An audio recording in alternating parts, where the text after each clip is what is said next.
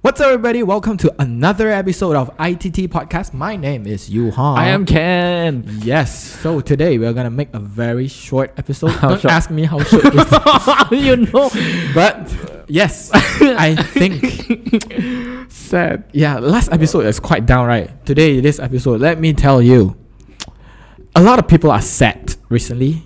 Wow. Are sad, S A D, sad recently. okay. The reasons why I think I found I found is they are not satisfied with the things that they have right now. Hmm.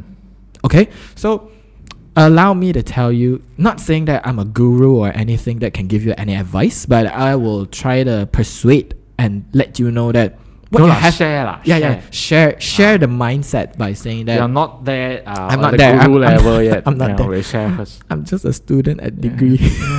yeah, Yeah, yeah, yeah. So mm, I think a lot of people are sad. Mainly, one of the reasons is they are not satisfied with the stuff. As Mm-hmm. in, for example, like we create this IDT podcast. Mhm. You ask me.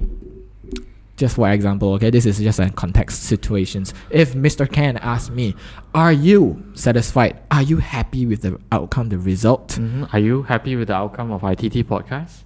according to the society right now, they will tell you no. Mhm. Why?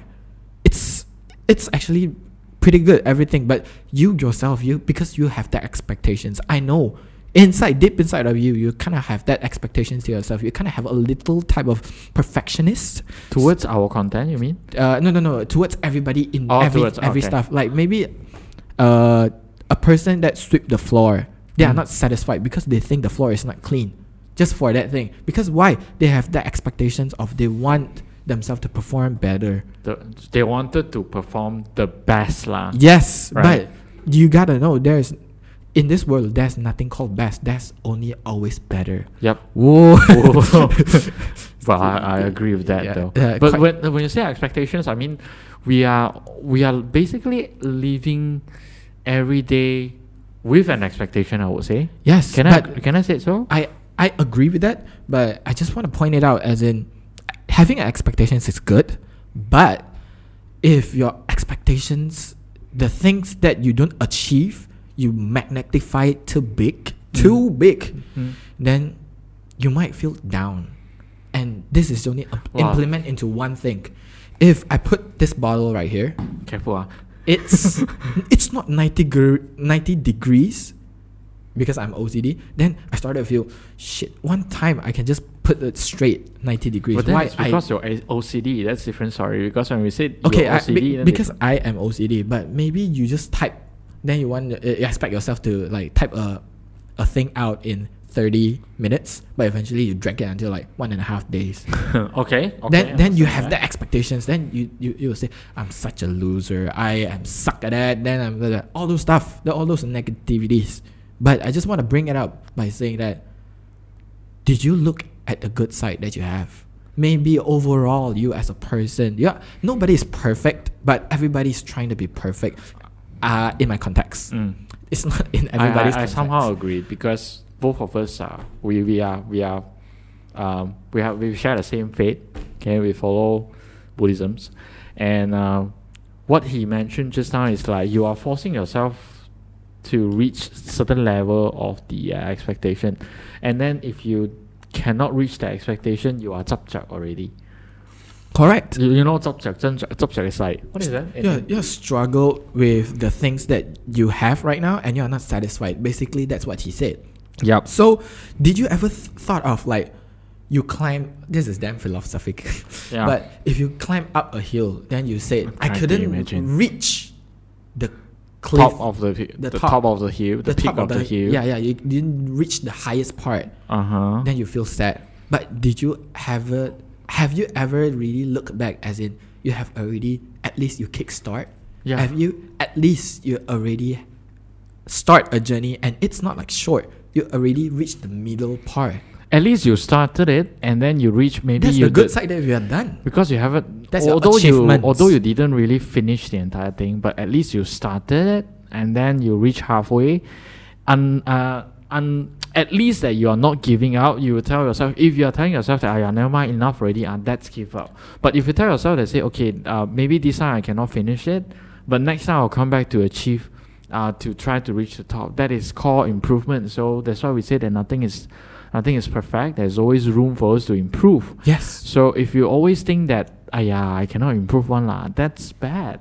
Yeah. But if you if, but y- if you think that next time I can improve it better, then okay, that's that's something. But I will, I will consider that as something that I can associate with expectation lah. Yes. So I just want to tell you guys that basically don't overly positive and don't overly negative. That's moderate.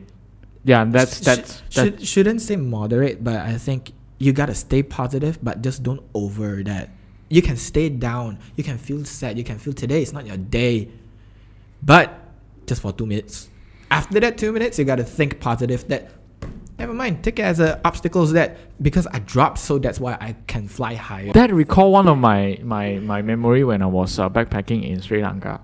I went to Lion Rock. If you heard of that place, that place is very beautiful.